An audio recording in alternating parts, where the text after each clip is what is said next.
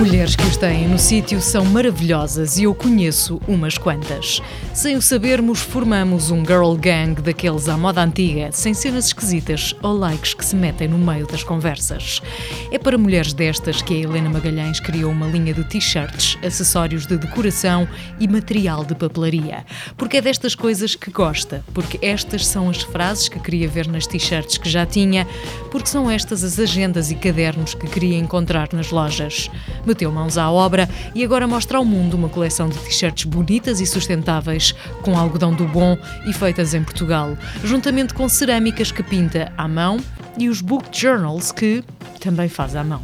São diários de leituras feitos com capas de pasta de papel reciclado e folhas com certificação FSC. Hoje é isto.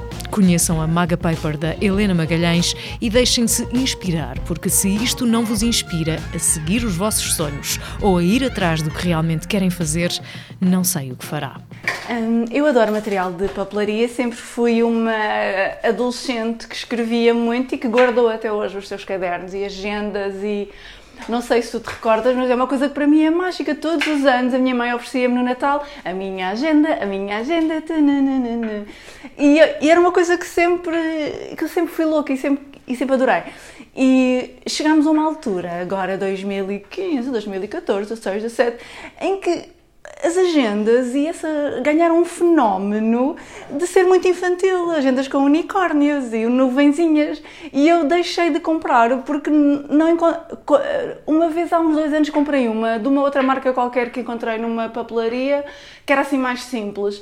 Mas depois eu também quero agendas bonitas, também quero agendas com uma capa bonita e não não havia, não havia. E as que há são a preços que eu acho que são muito exorbitantes. Ou então podemos, claro, ir àquelas lojas e comprar agendas a 2 euros feitas na China a, a 50 mil unidades. E eu nunca, nunca quis isso, nunca achei que fosse isso para mim. E quando comecei a pensar que queria ter uma agenda literária, não encontrei.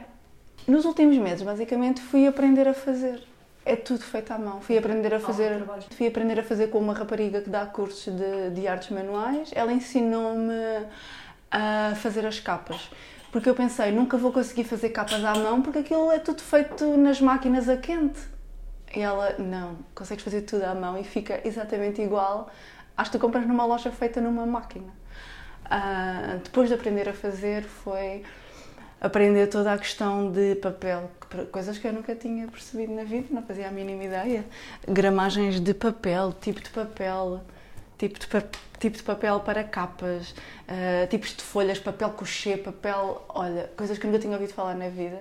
Aprender a mexer em papéis, a descobrir papéis. Depois tive de ter algum investimento, comprar as máquinas. E eu bloqueei imenso tempo porque eu queria fazer uma agenda em livro. Aquelas tipo com, com lombada. E bloqueei imenso tempo nisso porque queria fazer esse ponto final.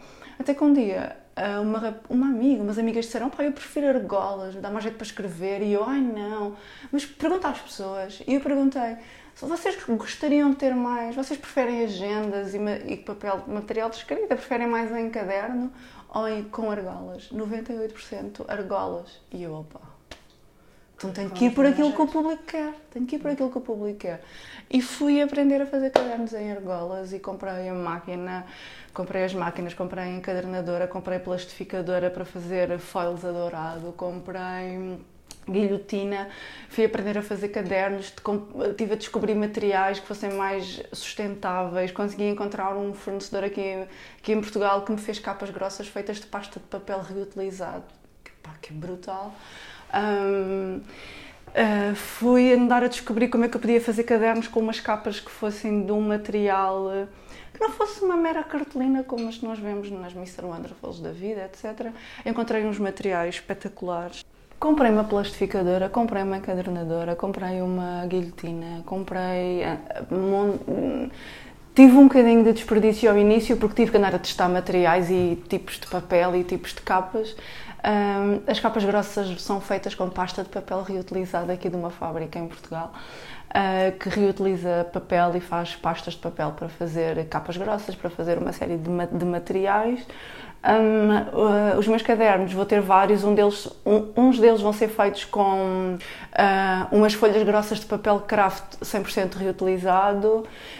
O que é que eu acho que vai ser eh, o espetacular nisto é que eu estou a fazer coisas que, honestamente, se eu visse numa loja, eu ia querer. E estou a, eu estou a tentar fazer aquilo que eu andava à procura para mim e não encontrava.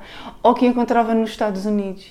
E que é impossível mandar vir para cá uh, sem ficar, sem pagar alfândegas e preços absurdos. Um, o meu próximo passo vai ser ter ilustradores portugueses a desenhar as capas, porque as minhas capas são de ilustradores, todos eles internacionais. O próximo passo vai ser ter capas também feitas por ilustradores, com padrões feitos por ilustradores de cá, um, mas super orgulhosa, porque isto demorou. Às vezes eu digo isto parece brincadeira, mas isto demorou mais de um ano. Tudo aqui em Portugal é difícil Encontrar gráficas é difícil. A partir do momento em que eu pensei, eu não preciso de uma gráfica, eu posso fazer sozinha. Vai demorar mais tempo, mas vai ser um produto 100% feito à mão. A partir, de, a partir do momento em que o meu chip mudou e eu pensei, eu, eu consigo fazer sozinha, vou aprender a fazer. Vou ter algum investimento, vou ter que comprar as máquinas, mas eu consigo. Agora que o processo de montagem já está feito, não é muito, não é muito tempo. Aquilo que demora efetivamente mais tempo a fazer é forrar a capa forra a capa, coloca a agenda, faço a encadernação, coloco as argolas, está feita. Para conhecerem melhor a Helena Magalhães e as suas criações, sigam-na no Instagram em Helena e Magalhães ou visitem magapaper.com.